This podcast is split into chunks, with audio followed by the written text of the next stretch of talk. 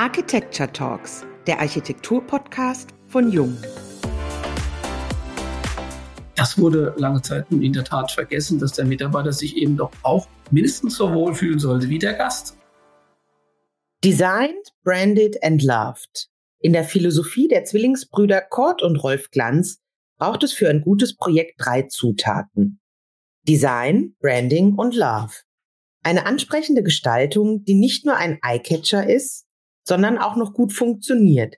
Ein unverwechselbares räumliches Markenzeichen und das Wichtigste, ein starkes Gefühl für etwas, das man sehr gerne hat oder tut. Dazu muss man sich zurücknehmen und zuhören, verstehen und im besten Fall gemeinsam weiterdenken. Dann kann man dem Ganzen auch ein Sahnehäubchen aufsetzen. Klar, eine Torte schmeckt auch pur, aber Kurt und Rolf Glanz haben es lieber perfekt. Wie viel Herzblut in den vielen kleinen Details steckt und wie die Geschmäcker sich verändern. Darüber sprechen wir, Diane Slavic und Uwe Bresan, heute mit Kurt und Rolf Glanz in unserem Podcast. Seit 1977 macht G-Plan Design aus Luftschlössern echte Traumprojekte. Seit 2009 geführt von Kurt Glanz und 2017 komplettiert durch Rolf Glanz. Ihr Erfolgsrezept Verständnis für wirtschaftliche Belange und jede Menge Erfahrung aus mehr als vier Jahrzehnten. Mit über 25 Mitarbeitern, professionell, innovativ und interdisziplinär. Vom alten Hasen bis zum hungrigen Newbie. Hallo und herzlich willkommen beim heutigen Jung Architecture Talks Podcast. Schön, dass Sie beide bei uns sind. Hallo, wir freuen uns auch auf einen ganz tollen Gesprächstermin mit Ihnen. Sie sind beide viel unterwegs für Ihre Projekte. Wo und in welcher Stadt treffen wir Sie gerade an? Aktuell zum Interview sitzen wir natürlich in der Zentrale in Stuttgart. Gerade sind jetzt zwei Projekte von Ihnen fertig geworden, die unterschiedlicher nicht sein könnten. Das erste ist in Norddeutschland in Bad Malente, das Hotel Gut Immenhof, das früher als Kulisse für den Filmklassiker Die Mädels vom Immenhof diente. Das andere Projekt ist das Be Mine in Frankfurt, wo die Autoenthusiasten ihren Boliden mit ins Zimmer nehmen können. Zwei Welten, zwei komplett verschiedene Looks, beide auf ihre eigene Art und Weise cool. Wie gehen Sie vor bei solchen Projekten und wie switcht man von einem Thema zum anderen? Tatsächlich sind die beiden Projekte relativ auch parallel bearbeitet worden und tatsächlich hier im Haus die beiden Projekte mit den längsten Laufzeiten. Wir haben am Immenhof-Projekt 2000 14 begonnen und es ist eben 22 fertiggestellt worden, also eine sehr lange Laufzeit. Und ähnlich ist es auch bei Be Mine. Da wurde ich bei einer Architekturreise in Istanbul angesprochen, ob ich Lust darauf hätte. Das ist wirklich die Wahrheit und habe an dem Projekt, das damals noch Karloft hieß, gut sieben Jahre mitentwickelt. Das ist die Parallelität der Projekte. Aber am Ende des Tages geht es um das Zuhören in beiden Projekten. Vielleicht ganz lustige Begebenheit. Immenhof ist ja etwas, was wir durch eine ja, Bekanntheit mit dem Architekten wurden wir angesprochen auf dieses Projekt und wir hatten sozusagen den ersten Schuss und das war sehr spannend, weil wir haben eine erste Präsentation machen dürfen, ohne dass andere Büros angesprochen waren. Und wir haben den Bauhändler damals in Zürich gelebt, hat besucht mit der Präsentation und den in einer Art und Weise abgeholt, dass überhaupt kein anderes Büro mehr einen Fuß in dieses Projekt hineinbekommen konnte. Wir haben auch, wie das oftmals an Präsentationen der Fall ist, einen Film gemacht und über diesen Film den Bauherrn restlos begeistert. Das kam direkt dann zum Auftrag, der sich aus verschiedenen Gründen lang gezogen hat, nicht wegen der Zusammenarbeit, sondern wegen baurechtlichen Dingen. Und dann natürlich am Ende der Pandemie etwas länger hingestreckt hat, als das wünschenswert war. Und bei Be war das so, dass letztendlich über verschiedene Gesellschaften und Geschäftsführer und auch Veränderungen in dieser Struktur, das damals von Karloff zu heute Be geworden ist und verschiedene Standorte gesucht wurden, und letztendlich wir das Glück haben, das erste Haus zu eröffnen in Frankfurt. Ich schätze, in knapp vier Wochen wird es soweit sein. Wir sind sehr gespannt. In einem Interview haben Sie mal gesagt, für G-Plan Design ist es vorrangig, dass wir uns intensiv mit den Bedürfnissen der Zielgruppen befassen, bevor wir in die Ideenfindung für die konkrete Gestaltung gehen. Woher nehmen Sie Ihre Inspiration? Und was sind für Sie ganz typische Elemente Ihrer Handschrift? Ja, letztendlich ist, glaube ich, eines der wichtigsten Erfolgsrezepte für ein Projekt, dass der Köder dem Fisch schmecken muss und nicht dem Angler. das Zuhören der Bedürfnisse und das Zuschneiden der Produkte auf die Zielgruppe ist aus unserer Sicht essentiell für den späteren Erfolg und der ist uns auch extrem wichtig. Wir wollen eben keine Luftschlösser bauen, sondern wir wollen, und das ist vor allem mit der Hotellerie und Gastronomie von entscheidender Bedeutung, Projekte gestalten und auch fertigstellen, die wir auch später häufig wieder besuchen, die einfach auch wirtschaftlich funktionieren. Wir sind eben nicht die Künstler, die ein Werk schaffen, was schön anzuschauen ist, sondern es muss auch benutzbar, bedienbar und wirtschaftlich betreibbar sein.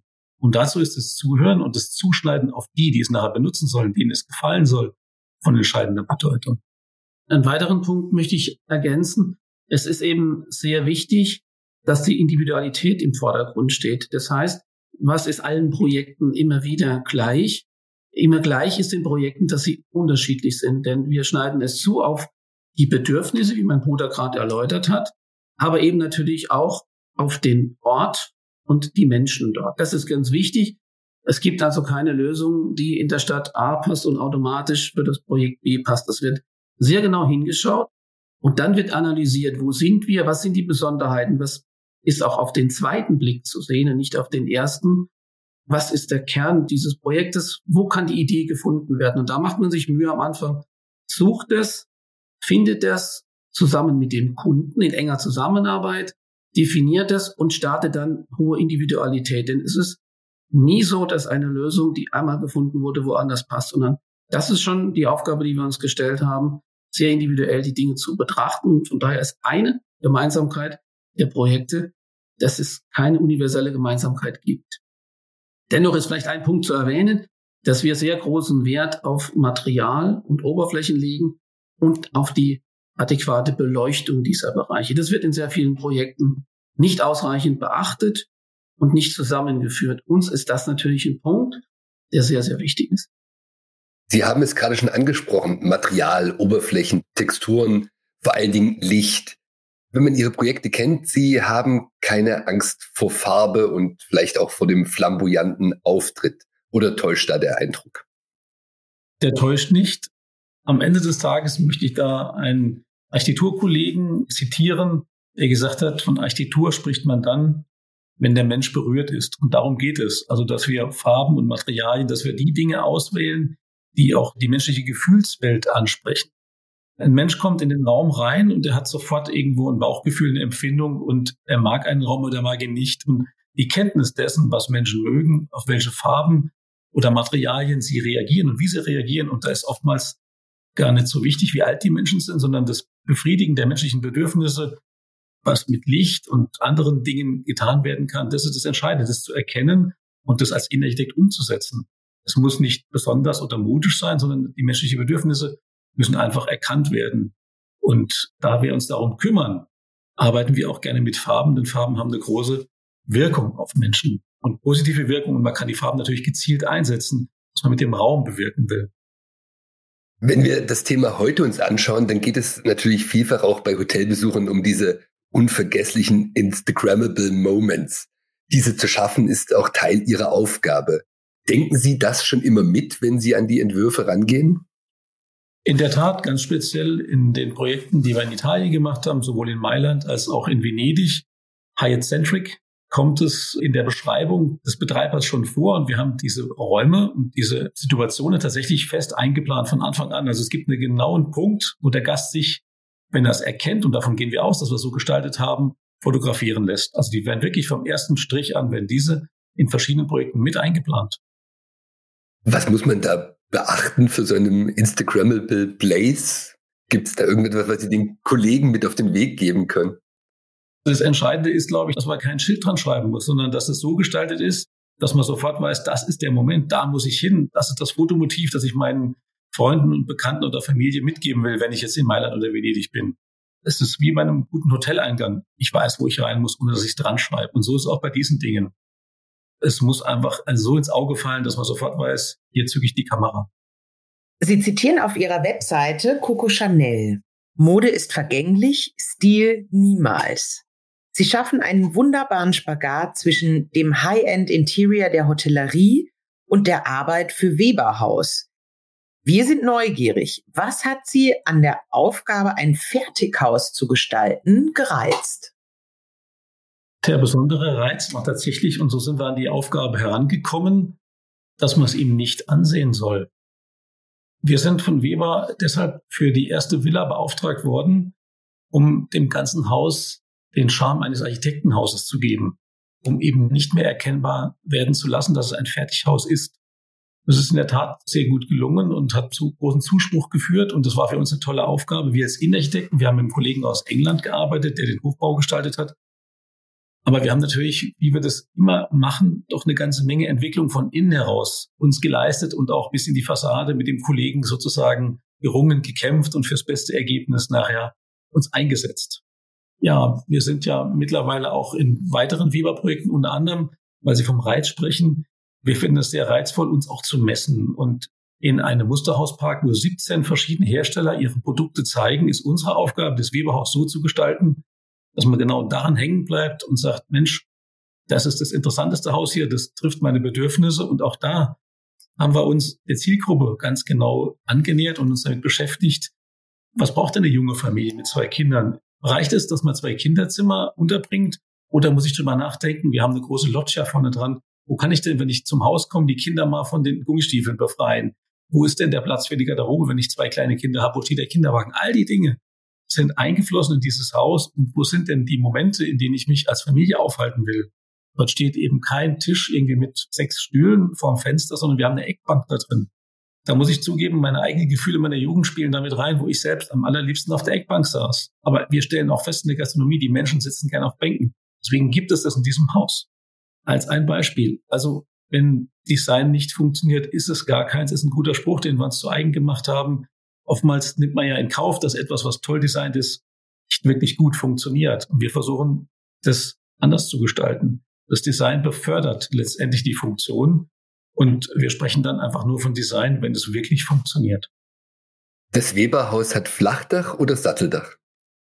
Das erste, die Villa, die wir gemacht haben, hat ein Flachdach, aber da wir ja auch für Bauda tätig waren, eine der Marktführer in Dachabdichtungen, sind wir sicher, dass es auch dicht bleibt. In unserem Vorgespräch haben Sie gesagt, dass 50 Prozent eines Hotelerlebnisses vom Personal abhängt. Das wird in der Gestaltung aber oft vergessen, oder? Wie kann eine andere Wertschätzung für die Mitarbeiter von Seiten des Hotels oder der Hotelbetreiber etabliert werden? In unserer Arbeit, fließt es in doppeltem Sinne ja ein. Wir werden mittlerweile sehr früh mit den Projekten betraut. Die Architekten sind im Vorentwurf, haben die ersten Strichskizzen, die ersten Konturen. Und wir freuen uns, dass dann Bauherren oft schon auf uns dann zukommen und sagen, die innere Organisation, die möchte ich gern von einem Hotel erfahrenen Innenarchitekten haben, weil wir eben dazu in der Lage sind, die Wege so zu planen, dass mit wenig Personal effektiv gearbeitet werden kann, aber dass eben auch das Personal kurze Wege hat. Zum Beispiel, ich brauche als Bedienungspersonal einen Überblick über den Gastraum. Ich sollte schon sehen, wenn ein Gast ein Bedürfnis hat und nicht um zehn Ecken laufen müssen, da wird der Gast nicht zufrieden und der Mitarbeiter ist nicht zufrieden. Also das Planen der Servicewege ist ein entscheidendes Kriterium, warum wir ins Spiel gebracht werden und warum wir eben auch für die Mitarbeiter viel tun können. Es geht ja mittlerweile bei Vector so weit, das ist jetzt nicht Gastronomie, aber da geht es auch um die Mitarbeiter, dass dort von Fahrradwaschanlagen über Gebetsräume und auch Fitnessräume geplant werden. Also man tut immer mehr dafür, dass der Mitarbeiter sich wohlfühlt, weil gerade auch im Hotel ist der Mitarbeiter ist eben 50 Prozent fast wichtiger als die Innenarchitektur. Viele beschäftigen sich mit dem Thema, dass man eigene Mitarbeiterhäuser baut. Also wie bringe ich meinen Mitarbeiter vernünftig unter, damit er auch eine gute Leistung am Gast bringen kann. Und auch da sind die Unterkünfte auf Hotelniveau mit. Und all das trägt dazu bei, dass der Mitarbeiter dann auch wirklich mit viel Freude am Gast auch ja, sein Werk verrichten kann. Und da findet, was mein Bruder angesprochen hat, da findet dieses Umdenken statt, dass doch früher häufig die Unterkünfte für die Mitarbeiter doch sehr minderwertig waren. Es waren mitunter auch mal alte Hotelzimmer, die sehr runtergewohnt waren. Und da findet ein Wandel statt, was die Wertschätzung gegenüber dem Team und den Mitarbeitern angeht, dass man auch dort eben Aufgaben bekommt, Mitarbeiterkantine, Mitarbeiteraufenthaltsräume, Mitarbeitergästehäuser in den Blick der Gestaltung zu nehmen. Denn das wurde lange Zeit nun in der Tat vergessen, dass der Mitarbeiter sich eben doch auch mindestens so wohlfühlen sollte wie der Gast. Und das kommt dann am Ende natürlich dem Gast wieder zugute. Das ist wirklich auch ein Umdenken, das wir in der Branche finden. Das ist, sagen wir, in der Hotelwelt später angekommen als in der Welt der großen Firmen. Mein Bruder hatte Vector angesprochen. Wir arbeiten für viele große Industriefirmen, die natürlich um den Mitarbeiter ringen und ganz tolle Arbeitsräume, Büroräume den Mitarbeitern zur Verfügung stellen. Da ist das Erlebnis des Mitarbeiters essentiell wichtig. Vielleicht verknüpfe ich da noch ganz schnell die Themen unserer beiden oder drei Welten. Zwei Welten kann ich gut verknüpfen über die Traube Tonbach, die bei Vector alle Kantinen catert. Also da wird auch dafür gesorgt, dass die Mitarbeiter wirklich hervorragend verpflegt werden aus der Traube sozusagen. Mehr geht eigentlich nicht. Und da ist Dry-Aged Fleisch und Austern gar keine so Seltenheit. Und da sagt der Geschäftsführer von Vector, ich will, dass unsere fünf Mahlzeiten, die ich anbiete, über die gesamte Zeit alle da sind. Also die drei Stunden des Essens gibt's fünf Gerichte von der ersten bis zur letzten Sekunde. Geht da keins aus. Da machen auch Baubesprechungen gleich viel mehr Spaß. Die halten wir regelmäßig in der Kantine ab. Wie macht sich dieser War of Talent in der Hotellerie bemerkbar? Sie haben ja gerade darüber gesprochen, dass es Wohnräume mitunter auch bedarf für die Mitarbeiter, die Hotelniveau haben. Was beobachten Sie noch, wenn es um die Mitarbeiter in der Hotellerie geht? Also es ist vielleicht ein Trend, den wir aus zwei Blickwinkeln sehen. Es ist natürlich die voranschreitende Digitalisierung, die alle Bereiche, alle Geschäftsbereiche, alle Lebensbereiche erreicht und natürlich auch in der Hotellerie sehr stark zu sehen ist. Und es ist ein bisschen zweigleisig. Natürlich versuchen alle Arbeitgeber, und dazu gehören natürlich die Hoteliers, letztendlich Personal einzusparen in großem Umfang. Es wird also allein aus diesem Grund sehr stark digitalisiert. Das ist, denke ich, nicht aufzuhalten. Das hat auch viele positive Effekte. Das hat aber auch sehr viele zweifelhafte Effekte, denn die Digitalisierungsangebote sind häufig eben nicht auf die Bedürfnisse zugeschnitten. Das heißt, die Ansprache des Gastes wird dann häufig über digitale Medien einfach nicht den Bedürfnissen gerecht und wird sehr unpersönlich. Das heißt, der junge Gast ist häufig dann durchaus gewillt, das in Anspruch zu nehmen und statt einer persönlichen Ansprache auch mit dem Computer vorlieb zu nehmen. Aber viele Gäste werden dann nicht abgeholt in ihren Bedürfnissen. Ja, die Reduzierung an Personal ist überall ein Thema und man merkt, die Häuser, die gut geführt sind, da ist das Verhältnis zwischen Betten oder Gästezimmern, Gästen und Personal natürlich recht hoch. Das heißt, viele Servicekräfte auf vergleichsweise wenige Zimmer, da funktioniert natürlich das ganze Thema wesentlich besser, als wenn Häuser mit sehr geringer Personalquote und hoher Digitalisierung fahren. Da ist die Zufriedenheit in der Regel deutlich geringer. Wir haben jetzt die Erfahrung gemacht, dass die Hotellerie von Haus aus nicht die innovativste ist. Sie haben es angesprochen, Stichwort Digitalisierung. Wird es als notwendiges Übel oder tatsächlich als Gamechanger wahrgenommen? Also die Digitalisierung, glaube ich, ist in der Hotellerie eine reine Reaktion auf das Kostenthema, die dem Folge leistet, dass es in der Vergangenheit einfach schwierig war, das entsprechende Personal zu kriegen und dass man sich auch von den Personalthemen versucht zu lösen, weil sie natürlich durch verschiedene Eigenheiten, durch Krankheiten und andere Dinge, ich höre da ganz viel, beispielsweise der Koch kommt heute Abend einfach nicht zum Service, sind fünf Personen, jetzt kommen aber nur drei, das ist jetzt ein Restaurant in Hamburg, was wir machen. Diese Probleme versucht man digital zu bewältigen. Ich glaube, dass es am Ende des Tages nicht funktioniert. Wir haben zum Beispiel jetzt einen schönen Auftrag bekommen, wir sollen den tollsten Spa Deutschlands machen. Und der Unternehmer, der uns da beauftragt hat, hat gesagt, ich habe gar kein Personalproblem ich habe mehr Bewerbungen, als ich einstellen kann. Und da geht es einfach wieder darum, wie gehe ich mit den Menschen um.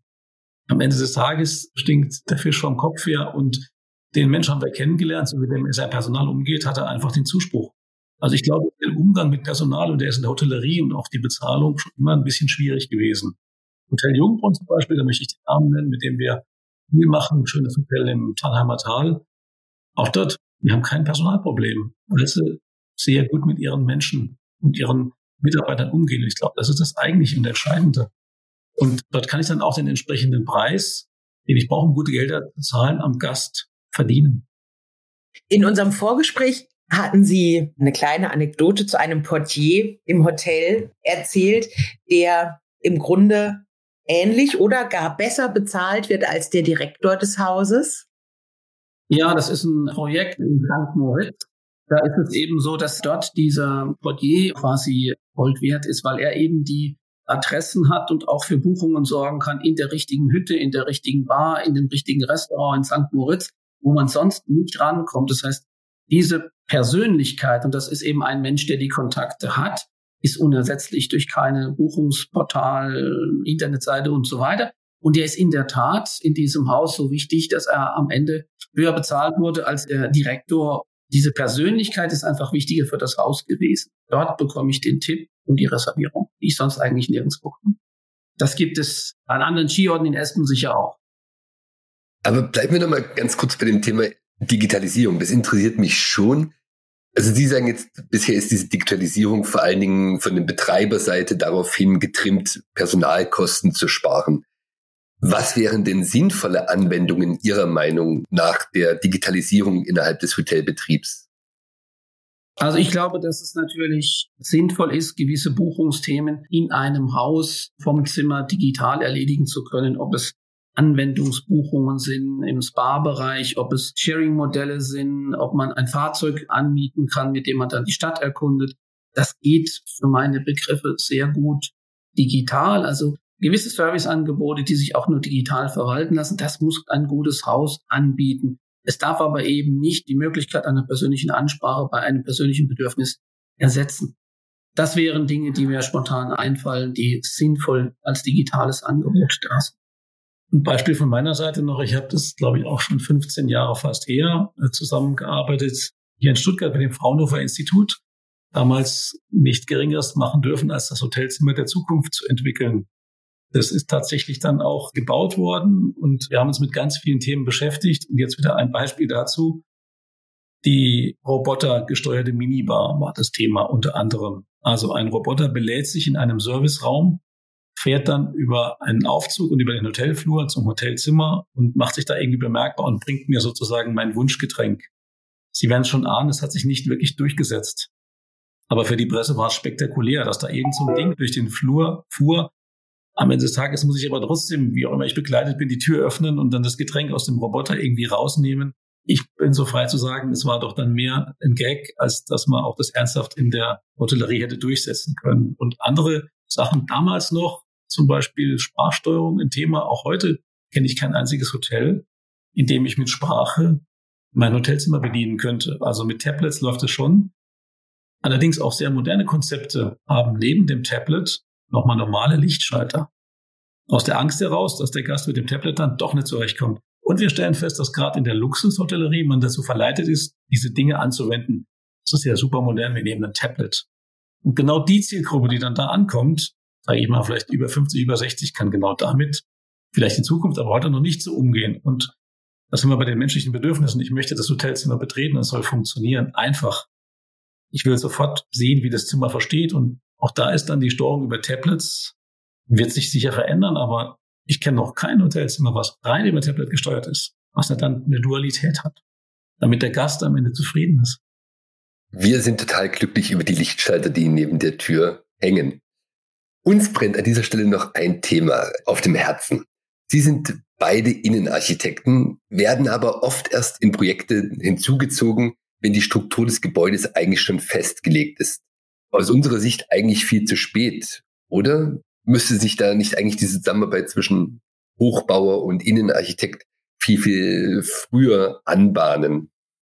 Also in der Tat ist zum Beispiel Be Mine ein Projekt, Sie hatten das vorhin angesprochen, was andersrum gelaufen ist. Wir haben bei BeMind zunächst die Zimmertypen entwickelt.